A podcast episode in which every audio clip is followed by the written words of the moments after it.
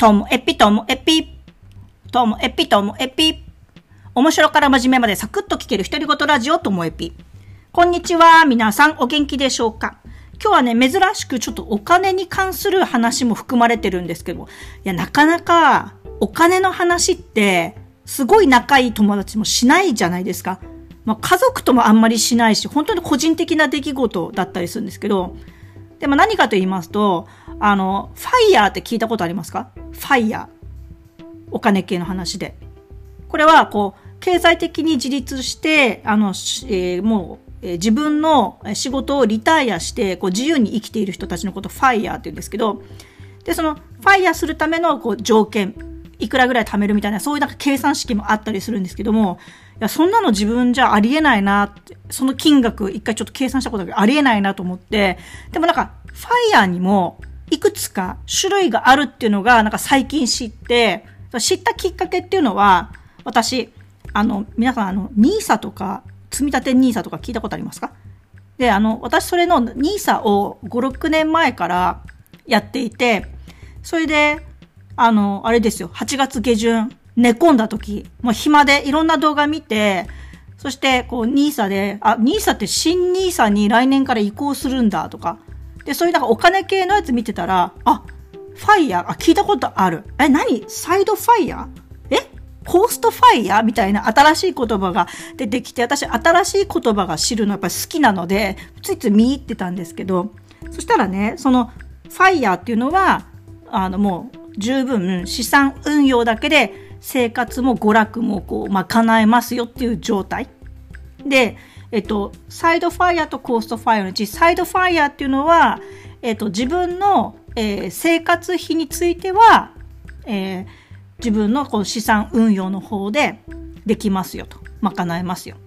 でも、副業として少し働く。だからサイドなんですね。副業として。でも、個人事業主として、こう自分で結構時間の自由で、自由度を持ってフリーランスとかで働いていて、で、その働いたお金っていうのは自分の娯楽のために使えますよ。っていうのがサイドファイヤー。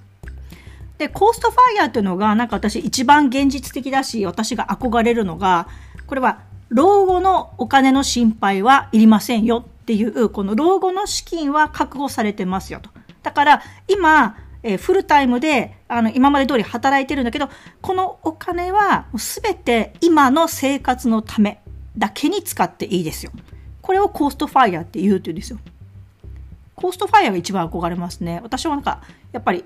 社会の中での自分のこう立ち位置というか、自分が貢献できる。あとは自分が役に立つことができる。必要としてくれる人がいるっていうことが、自分にとっては、まあ大事、大事ランキングめっちゃ上位にあるので、まあ、コーストファイヤーに憧れますね。というか、まあ、サイドファイヤーとかファイヤーとか全然自分とは違う世界観というか、自分には、うん、なんか、できないだろうなって思ってるのもあるので、一番なんかそこが憧れるなっていう話なんですけどね。でも、そもそも、これって、名前はついてなかったけど、そういう人って今までもいたじゃないですか。老後の心配はもうないんだ。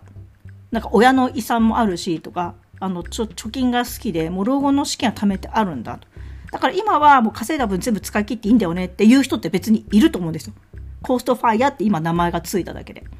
でサイドファイヤーもいると思うんですよね。あの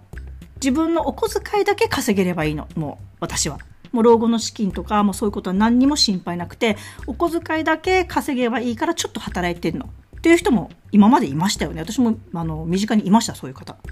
だからたまたま今、ファイヤーっていうあのキャッチーな言葉プラスそれになんかサイドファイヤーコーストファイヤーつけただけであのみんなも注目するし、まあ、それに憧れる人も私みたいにねコーストファイヤーいいなみたいな感じで憧れる人も増えるからこういう言葉っていうのはあるし、まあ、何でもそうですよね。今まで名前がなかったのに名前ついたっていうのってありますね。例えばその身近なところで言うと発達障害っていうのも昔こんなにいろんな種類なかったよなって思ったりするんですよ。ね、名前がついたんだと。でも名前がつくことによって注目されるし、まあ、そのケアについてとかそれその方たちとどうやってあの一緒にこう一緒に暮らしていくのかとかっていうのがみんなのテーマにもなっていくわけで、だから名前つくことは悪いことではないんですけど、なんか名前に踊らされてる感もあるなみたいな、私みたいにね、いやコーストファイアいいなみたいな。で、私自身は、あの、その、NISA から新 NISA に移行するんですけども、あの、自分なりに、やっぱ調べて、あ、こういうことかって、やっぱり納得したいんですよね。まあ、あの、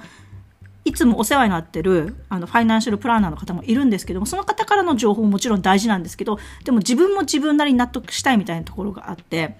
だからなんか、あの、来年に向けて、もうちょっとお金のことについては勉強しようかななんて思っております。はい。まあね、こんな話、初めてじゃないですか、私がこの NISA やってますとか言ったのね。